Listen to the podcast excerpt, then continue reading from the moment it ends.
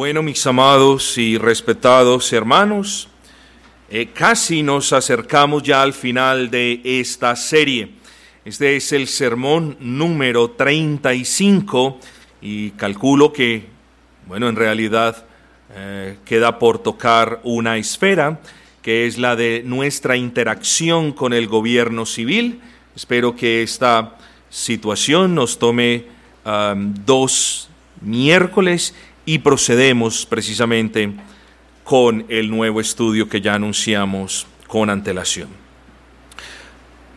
Hermanos, hoy continuamos, o más bien hoy terminamos ese aspecto de, excúsenme, de la esfera secular en lo que respecta a la relación entre el empleador y el empleado.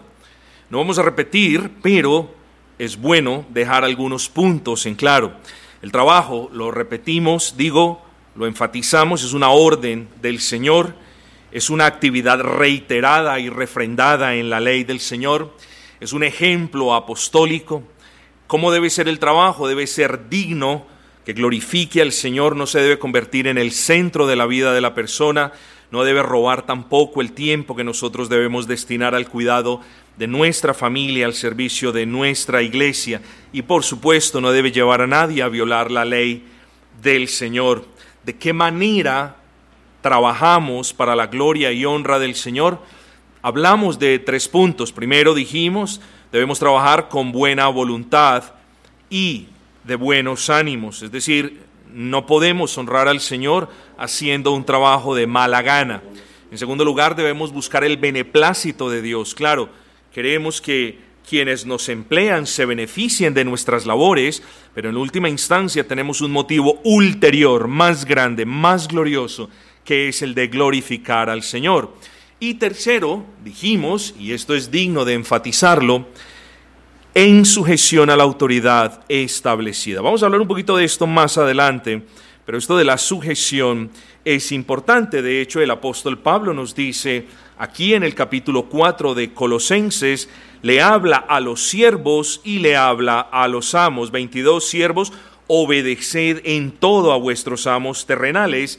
Este todo no es un todo absoluto, es un todo limitado, como también es nuestra sujeción a los gobiernos. Está limitada o delimitada por lo que nos dice la palabra del Señor.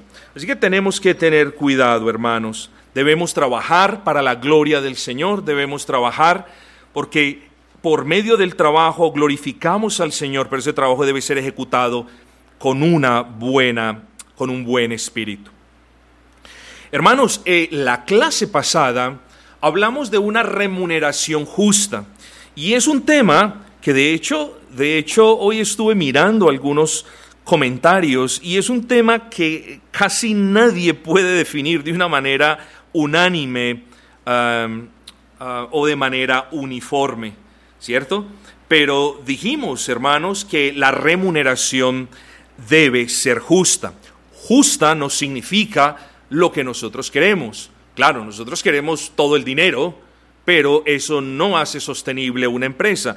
Justa, el parámetro nos recuerda Colosenses 4.1, esta es otra traducción, dice en cuanto a ustedes, patrones, recuerdan que les había dicho que esta es otra traducción, den a sus servidores lo que es justo y razonable, sabiendo que también ustedes tienen un Señor en el cielo.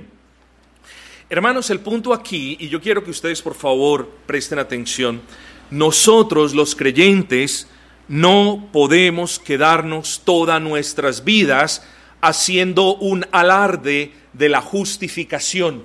Es decir, nosotros no podemos pasar todos nuestros días diciendo, oh, es que somos justos por la gracia del Señor. No, precisamente los que por la gracia del Señor hemos sido justificados, debemos obrar de una manera justa, clara, digna delante de Dios y delante de los hombres. Así que la justificación por fe desemboca en que el individuo que ha sido justificado obre de manera justa en todos sus asuntos. Perfecta no, pero justa sí. Y debemos buscar justicia en todos nuestros quehaceres y nuestros tratos para con los demás.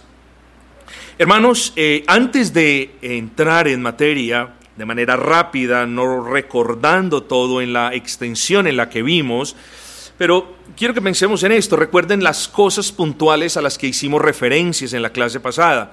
Los empleadores, cuanto más los empleadores cristianos. Recuerden que estamos hablando de, de las áreas en las que interactuamos con otras personas, pero los empleadores deben tratar a sus empleados de una manera justa. Y hablamos de, eh, y mencionamos varios argumentos, pero comencemos, hermanos, porque el trato justo es tener respeto por las personas.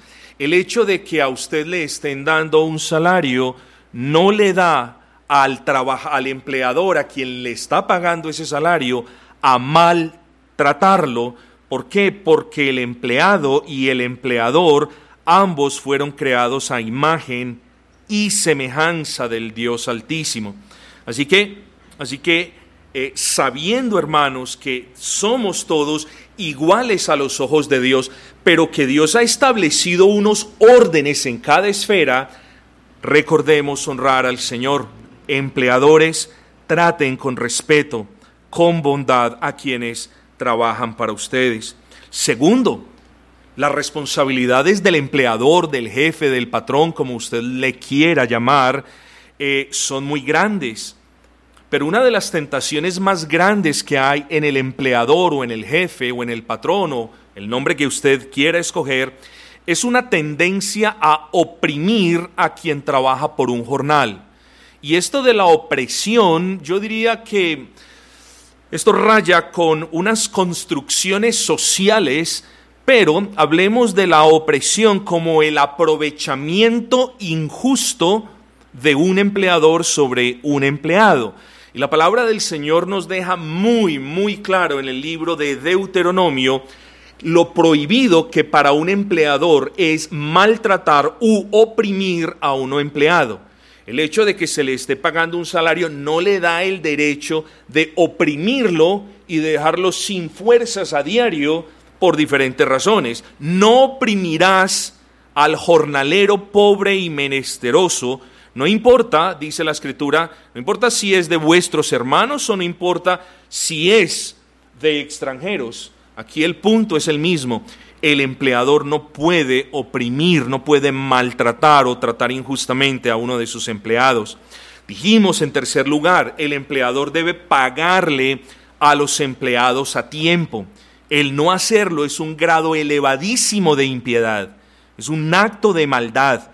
Uno puede tolerar que existan dificultades puntuales, providencias particulares en las que no se le puede pagar al jornalero o al empleado por uno o dos días. Hermanos, me acuerdo en Inglaterra que la empresa siempre pagaba, no importa el día que cayese, siempre pagaba los días 30. Y un día solamente eh, se demoró en los nueve años que estuve allí y pagó, y pagó el día número dos. ¿Por qué? Porque hubo un problema grandísimo en los sistemas. Entonces uno puede comprender esas demoras, pero un patrón que le esté reteniendo el salario a sus empleadores es una persona que está demostrando impiedad y total desacato para con lo que Dios manda en su palabra. Entonces, tenemos que diferenciar, hay dificultades, sí, pero las excepciones no pueden convertirse en la regla. Cuarto, esto no lo hemos hablado, los empleadores, y como le digo, puede que usted hoy no sea un empleador, pero puede que mañana en las providencias del Señor sí lo pueda llegar a ser. Entonces, eh, un, un cuarto aspecto que yo quiero tocar es que usted como empleador o como dueño de una fábrica o de una empresa, Usted debe tratar a los clientes y a los proveedores de una manera justa. ¿Cierto? O sea, además de ser responsable de cómo usted trata a sus empleados, también es responsable de cómo usted y las personas que usted dirige tratan a aquellos con los que usted hace negocios. Es muy importante esto, hermanos. La Biblia tiene muchas advertencias, por ejemplo, sobre el uso de medidas falsas lo cual al comprar o al vender mercancías es una forma de defraudar a las personas. el empleador no puede defraudar a las personas. Por ejemplo, si usted maneja taxi, usted no puede defraudar a sus clientes alterando el taxímetro. Si usted trabaja en una carnicería, usted no puede, no puede engañar a sus clientes modificando la balanza. O sea, son ejemplos puntuales de cosas que usted puede hacer. Si usted prometió hacer un producto con unas especificaciones, no puede vender un producto con especificaciones diferentes. No solamente sería una mentira, sino que usted estaría engañando, tratando a sus clientes de una manera injusta. Hermanos, si como creyentes y particularmente como empleadores, que lo son ahora o que potencialmente lo van a ser, somos llamados a ser honestos.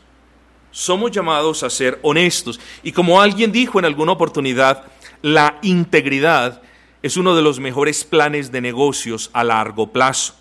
En lo que respecta a la palabra del Señor, hermanos, lo de las pesas falsas. La balanza falsa es abominación al Señor. ¿Oh? Las pesas desiguales, Proverbios 11.1, el pasado. Las pesas desiguales son abominación al Señor, Proverbios 20.23, Levítico 25.14. Y si vendéis a vuestro prójimo o compráis de vuestro prójimo, no os haréis daño el uno al otro. Es decir, no os engañaréis el uno al otro. Hermanos, tenemos responsabilidades como creyentes y en este estudio, recuerden lo que dijimos el primer día, estamos tratando de ajustar nuestras cosmovisiones, la percepción que nosotros tenemos del mundo, a cómo Dios nos ve y cómo Dios describe el mundo en su palabra. Así que esas interacciones que aún nosotros tenemos en el ámbito laboral, deben sujetarse al señorío de Cristo. ¿Cómo, pastor? ¿Cómo me sujeto? Bueno, obedeciendo estas instrucciones, las que leímos en Colosenses, las que hemos leído en Deuteronomio, las que hemos leído en Levítico y en otros pasajes de la Escritura. Esta es una esfera que no se escapa del señorío de Cristo, como ninguna otra, por supuesto. Entonces, en cuarto lugar, dijimos, sea honesto, trate a los clientes y proveedores de manera justa. Pero aquí o he aquí más bien un punto muy interesante para los empleadores.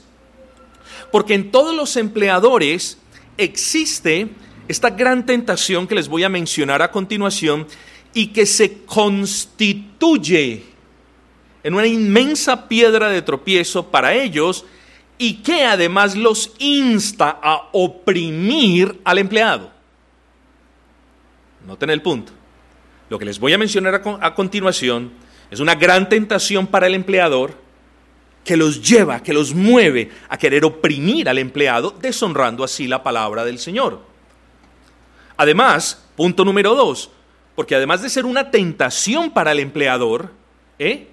puede poner al empleador en un punto en el que se pueda describir él o ella en términos de idólatras.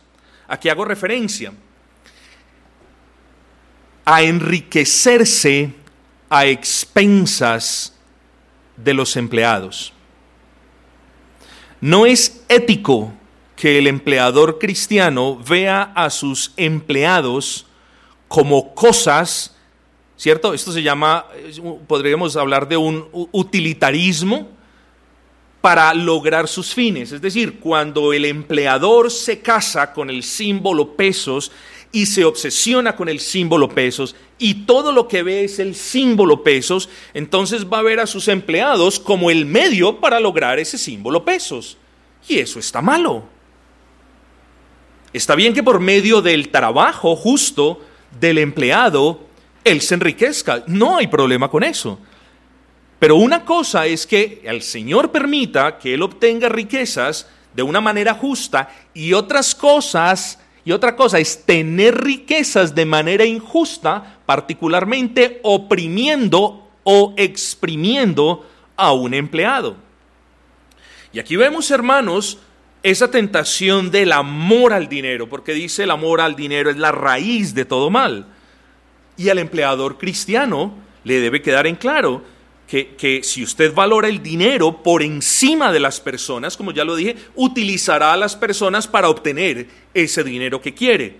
Y si la meta del empleador es hacerse rico, eventualmente no le gustará, siempre estará inconforme con el trabajo de sus empleados. Aquí habría para discutir mucho, hermanos. Estoy solamente tocando unos puntos en la superficie comunes a las empresas que nosotros podemos ver. No a todas, claro está, no se puede generalizar bajo ninguna perspectiva. En lugar de llenar depósitos aquí en la tierra, es bueno también recordarle a los empleadores que deben esforzarse y ser honestos y tratar a sus empleados con justicia y pronto cuidado. Al empleador se le advierte que no se enamore del dinero, porque podría ser descrito en términos de alguien idólatra, e imagínense ustedes tener un patrón amante del dinero. Bueno, por cierto, no quiero dañar eh, esta meditación, pero recién llegado a esta ciudad me contó una persona, una hermana, que trabajaba de manera cercana con una de las personas más ricas de esta ciudad. Y esa persona profesaba la fe en Cristo. Y muchos de ustedes pasan todos los días por, por eh, una de las propiedades de esas personas. ¿Y por qué les cuento esto? Porque me dice, era increíble el amor, el desespero que esta persona tenía por el dinero. Desesperado por el dinero. Mal patrón. Pagaba mal. O sea, o sea, miren la hipocresía. Voy a una iglesia, levanto las manos, salto un poco, digo amén y aleluya y santo remedio. Pero ¿qué clase de testimonio es ese? Cuando en el ámbito laboral está siendo un tirano y está siendo injusto y está siendo un avaro y está amando al dinero. Tengamos cuidado, hermanos, porque quienes o quienes serán en las providencias del Señor empleadores deben cuidarse de esta grandísima tentación. Pero queridos hermanos, yo particularmente quería llegar a este punto, pues con este punto cerramos, digámoslo así, eh, estas eh, tres enseñanzas que hemos tenido acerca del, del trabajo en general. Quiero tocar una última cuestión. Existen iglesias en los que además de la relación de hermanos en el Señor y además de la relación que puede existir de amigos, existen eh, iglesias en las que también hay relaciones entre dos personas que además de ser hermanos y que posiblemente además de ser amigos, también han entrado en una relación empleador-empleado. A lo que quiero hacer referencia es que existen iglesias, esta es una de ellas, en las que hermanos, algunos, son empleadores que emplean a otros llamados creyentes que son empleados. Así que un par de creyentes que son hermanos, amigos, pero que además entre ellos existe una relación empleador-empleado, deben tener mucho cuidado. Pero no quiero abordar el tema de manera negativa, sino quiero animarlos por el contrario, hermanos, a tener mucho cuidado para que por encima de todo piensen en honrar al Señor. ¿Por qué? Porque potencialmente corren peligro de deshonrarlo más fácilmente que en otras relaciones. Y lo que sucede, hermanos, es que el ámbito eclesial es el que a menudo se ve afectado cuando hay una diferencia entre hermanos, empleador y empleado, ambos hermanos de la misma iglesia.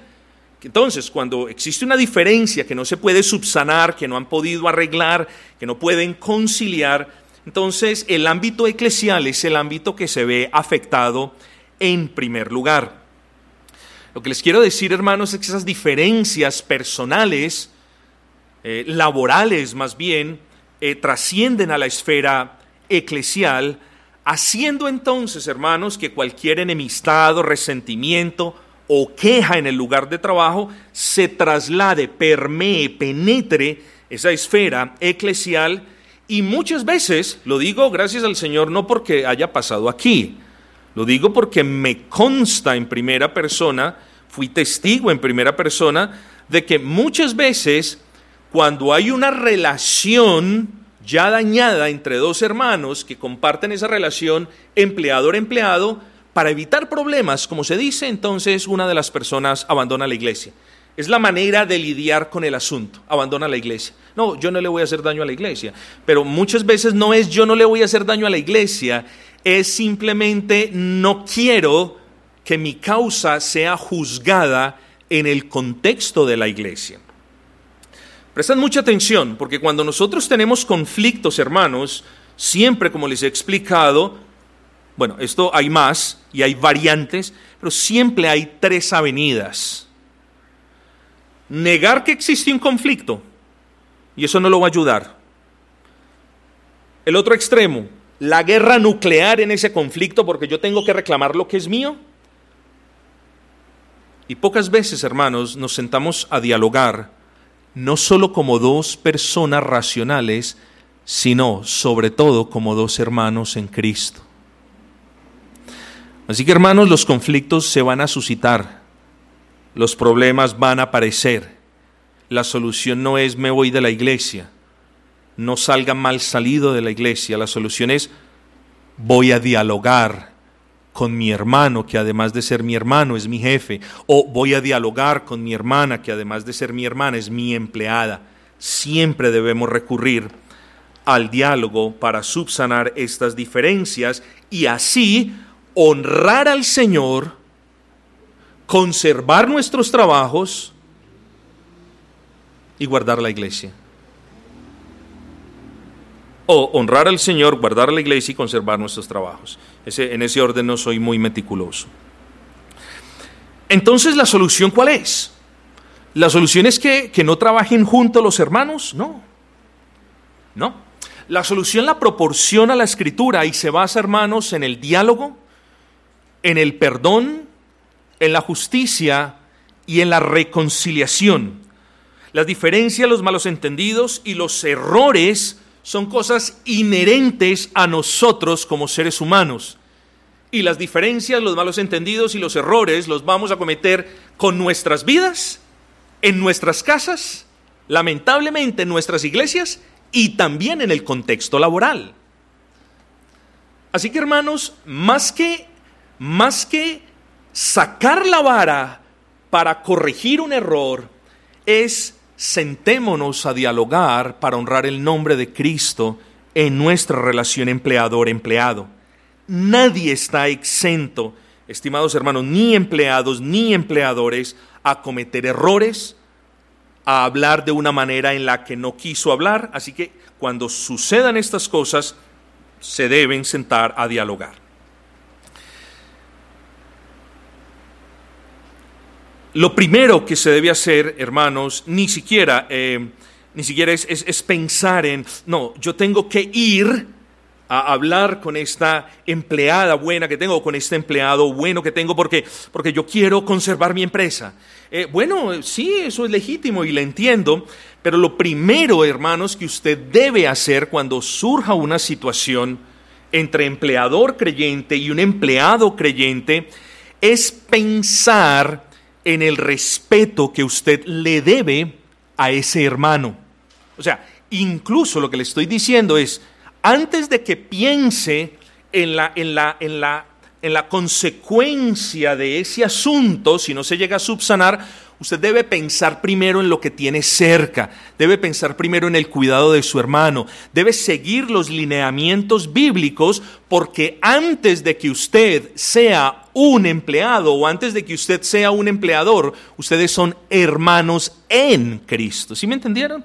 Antes de que exista una relación empleador-empleado, ustedes son hermanos en Cristo. Así que cuando surja una situación de estas, antes de que usted tome la aproximación de, no, yo tengo que salvar mi empresa, o yo, mejor dicho, tengo que hacer lo que sea porque si no me demanda, antes de eso, usted debe proceder como una persona creyente porque tiene un problema con otro hermano en Cristo. ¿eh? Ahora bien, hermano, se espera entonces y, me voy a aventurar a decir esto. Quizás sea más fácil decirlo que vivirlo en la realidad. Pero conforme lo que la palabra nos enseña, estoy convencido de que la palabra no delimita el grado de problema que dos creyentes puedan tener. Es decir, No existe un problema, una situación que dos creyentes puedan tener y que no pueda ser subsanado. Eso tiene que quedar claro para todos nosotros, hermanos. Ahora bien, ¿qué hacen los creyentes entonces? ¿Van a juicio? ¿Contactan al abogado o apelan a litigios públicos? Lo primero o la primer tentación que puede existir es yo tengo que reclamar mis derechos, son mis derechos.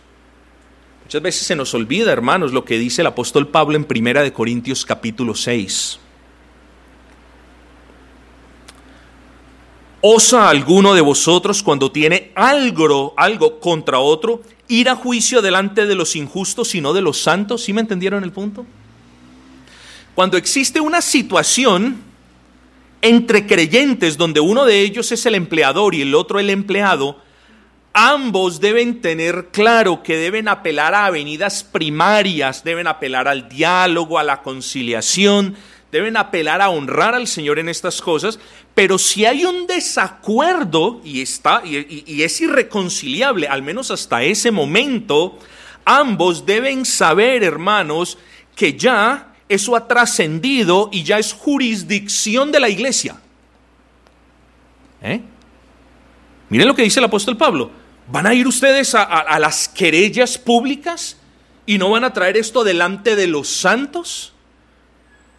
Noten lo que había pasado en la ciudad de Corinto, mis hermanos, que había una querella, una disputa entre dos hermanos, ¿cierto? No la pudieron resolver, no la pudieron solucionar y en vez de venir a pedir consejo al líder, al pastor de la iglesia y quizás a lo que él haya dispuesto con otros hermanos, ¿Qué hicieron? Se fueron para los magistrados civiles.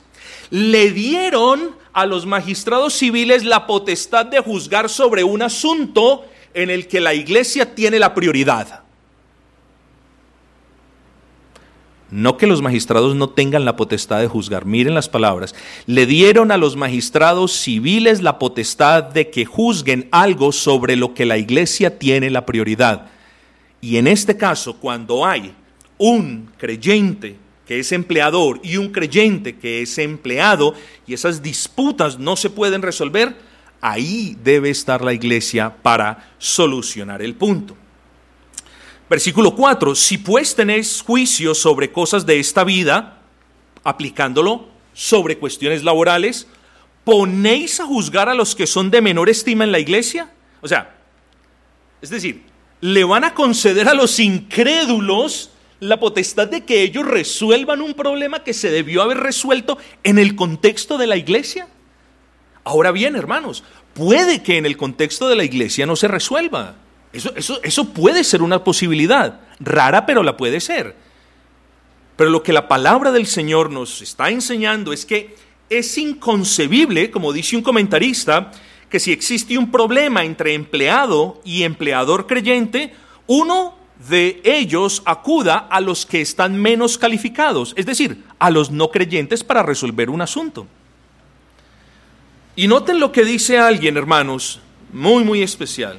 Dice, así carezca de habilidad para la litigación, los creyentes que conocen la palabra de Dios y son obedientes al Espíritu del Altísimo, principalmente el pastor, puede ser mucho más competente para resolver desacuerdos entre creyentes que el juez incrédulo más experimentado, pero carente de la verdad y del Espíritu de Dios. Hermanos, en la iglesia no solo tenemos la familia, en la iglesia también tenemos este tipo de apoyos. Y en la iglesia el Señor ha puesto a un varón que se llama pastor, hermanos, para que lidie con esos asuntos. Y ninguno de ustedes se debe cohibir pensando es que el pastor está muy ocupado. No, hermanos, ese es mi trabajo. No el trabajo de nadie más, ese es mi trabajo. Así que hermanos, honremos al Señor, pero Dios no permita, si nos encontramos en este escenario, por favor recordemos que en la iglesia hay un conducto regular para solucionarlo. Quizás el pastor determine que necesita consultarle a otros hermanos o a la membresía, eso ya es decisión del pastor. Pero tenga en cuenta, hermanos, no se salte el conducto regular establecido por el Señor y vaya a reclamar lo suyo en justicia sin darse cuenta de que está vituperando el nombre de Cristo. Porque el magistrado, el incrédulo, el impío que va a juzgar la causa, ¿eh? no vaya a ser de que conozca que ambos son cristianos y vaya a decir, ¿y esos son los cristianos? ¿Y esos son los aleluyas? ¿Y esos son los que se dicen honrados? Tengan cuidado con eso, hermanos. Aquí hay aplicaciones e implicaciones muy profundas. Versículo 5, para avergonzaros lo digo. Estamos hablando en Primera de Corintios, capítulo 6, versículo 5. Pues qué, ¿no hay entre vosotros sabio ni aún uno que pueda juzgar entre sus hermanos? Hermanos, por supuesto que en la iglesia de la ciudad de Corinto existían hermanos capaces, santos de testimonio, que hubieran podido juzgar y ayudar en este asunto. No obstante, hermanos, si el empleador y el empleado cristiano no pueden superar el impasse, debe ser natural para ambos, no para uno ni para el otro, sino para ambos, apelar al pastor de la iglesia local, que dicho sea de paso, ojo con esto, que dicho sea de paso, conforme lo que nos dice Levítico capítulo 19, versículo 15, no puede hacer injusticia en el juicio. Ojo con esto. Porque si tengo al empleador, que usualmente es una persona más pudiente un poco en algunos recursos, y si tengo a un empleado humilde que depende de ese trabajo, yo no puedo juzgar esa causa de manera injusta. Y ese versículo me dice y me ordena a mí que juzga esa causa que no podemos inclinarnos para favorecer al pobre ni para complacer al grande. ¿Entendieron eso? No podemos tomar lados ni con el necesitado, ni tampoco con el grande. Entonces, hermanos, mucho cuidado con esto. Primera de Corintios 6, repito, nos da una buena manera para resolver estas situaciones. Versículo 7. Así que, por cierto, es ya una falta en vosotros que tengáis pleitos entre vosotros mismos ¿Por qué no sufrís más bien el agravio? ¿Por qué no sufrís más bien el ser defraudados? Aquí debemos proceder con cuidado, hermanos. Lo que Pablo no está diciendo es que si un hermano lo robó, lo engañó eh, eh, de una manera grande, ¿cierto? Entonces la parte afectada, no, mejor dicho, no puede decir nada. No. Lo que Pablo nos está enseñando es a sopesar cada ofensa eh, a la luz de las circunstancias particulares y muy seguramente el empleador se dará cuenta de que algunas de esas cuestiones simplemente es mejor dejarlas pasar con unas advertencias, con unos diálogos, con unas, con unas, con unas buenas palabras claras. Hay otras que no se pueden dejar pasar. Entonces, estimados hermanos, eso es lo que Pablo está diciendo.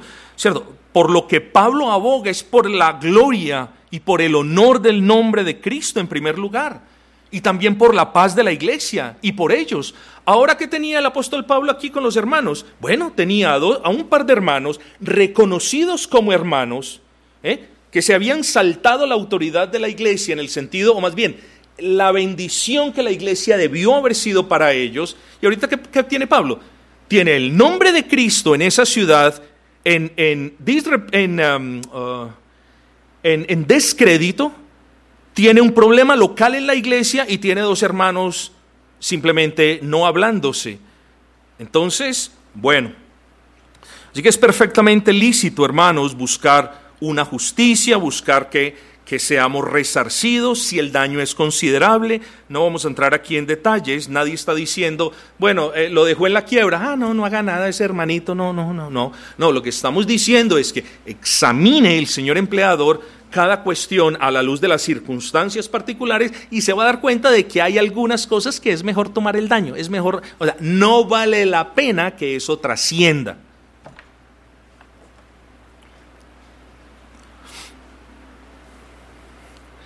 Pero mm, presupongamos que no hay problemas con una injusticia entre empleador cristiano y empleado, sino que el problema yace en una actitud altiva del empleado para con su empleador.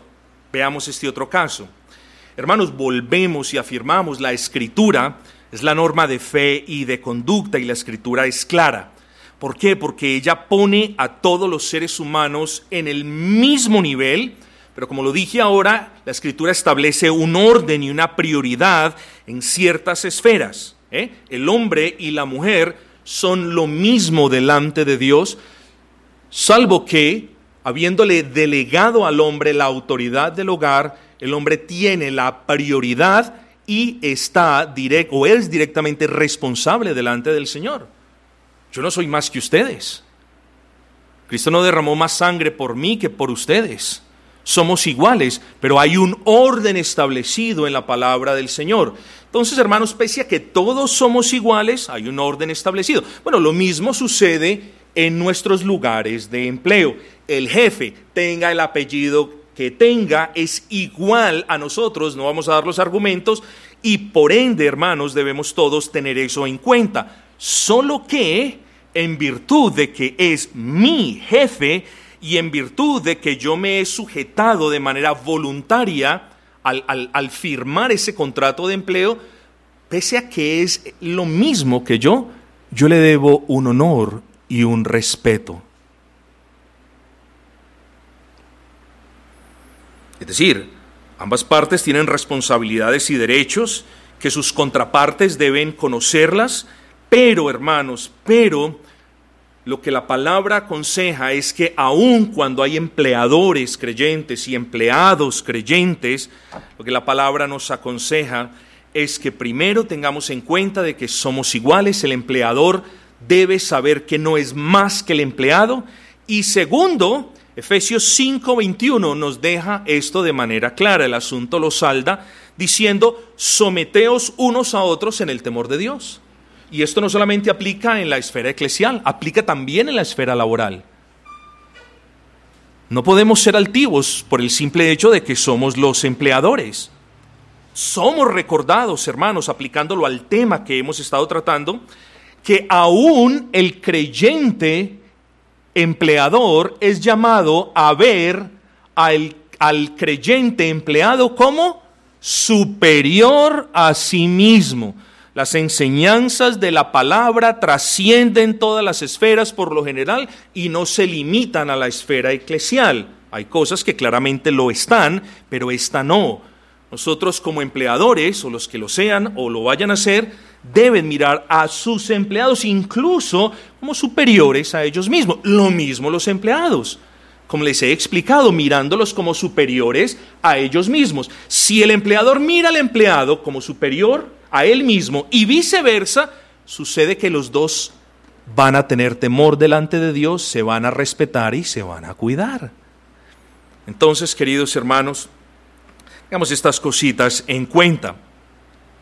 Así que pese a que en el contexto de la iglesia todos somos iguales y debemos tratarnos iguales, en el contexto laboral se debe tener la figura del jefe en estima, en aprecio y en gratitud. Es decir, no se nos debe olvidar que en el momento en el que decidimos pedirle a un empleador cristiano que nos dé empleo, también nos comprometimos delante de Dios y delante de ese empleador a respetarlo, a acatar sus directrices, aun si no nos gustan, y a tenerlo en alta estima.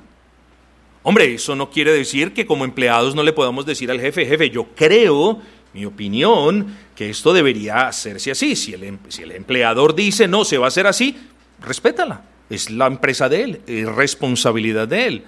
Pero el punto, hermanos, es a que nos tratemos igual sabiendo que existe un orden establecido por Dios más que por la sociedad, un orden establecido por Dios. Hermanos, así que mm, el que usted tenga patrones cristianos eh, no lo debe llevar a dormirse sobre los laureles y a decir, pues como él es cristiano me tiene que perdonar todo lo que haga. No, eso no es así, hermanos. Por el contrario, vea esto como un privilegio, hermanos. Vea esto como un privilegio. Ellos no tienen y no están en la obligación de aguantarle un rosario de fallas y de negligencias y de desidias. No están en obligación de hacerlo. Eso lo debemos entender. Eh, más bien, hermanos, como empleadores cristianos, ellos deben buscar y deben velar por sus prioridades. Claro que sí, y nosotros estamos allí para trabajar, para devengar, pero hagámoslo con amor también, queriendo que esos patrones progresen, que esos patrones alcancen sus prioridades, ¿cierto? Gozándonos con ellos, lamentándonos cuando no se puedan alcanzar, pero siempre tratándonos bien mutuamente. Hermanos queridos, eh, gócense en esta libertad que tenemos, pero cuiden, queridos hermanos, quienes trabajan para patrones creyentes, de no violar la ley del Señor. Cuidado con el octavo mandamiento, no roben al empleador. Cuidado con el noveno mandamiento, no le mientan al empleador, no le engañen al empleador. Cuidado con el décimo mandamiento, no codicien lo que el empleador tiene. ¿Eh? Pero sobre todas las cosas, estimados hermanos, no nos rebelemos contra la autoridad que Dios le ha delegado al empleador. Que lo hemos dicho, no debe ser injusta, no debe ser autoritaria, no debe ser em, opresiva, es una autoridad que eh, debe redundar en orden y sobre todo en la gloria del Dios Altísimo. Hermanos, en estos asuntos, pues sujetémonos más a la Escritura, apelémonos más, apelemos más a esos principios del Antiguo Testamento que son aplicables a, a nosotros como creyentes del Nuevo Pacto, del Nuevo Testamento. Obedezcamos con más ahínco esos mandamientos apostólicos claros del Nuevo Testamento y guardémonos en todo caso de honrar al Señor, de guardar la iglesia y de cuidar y velar por el beneficio del hermano, sea este nuestro empleador o sea este nuestro empleado.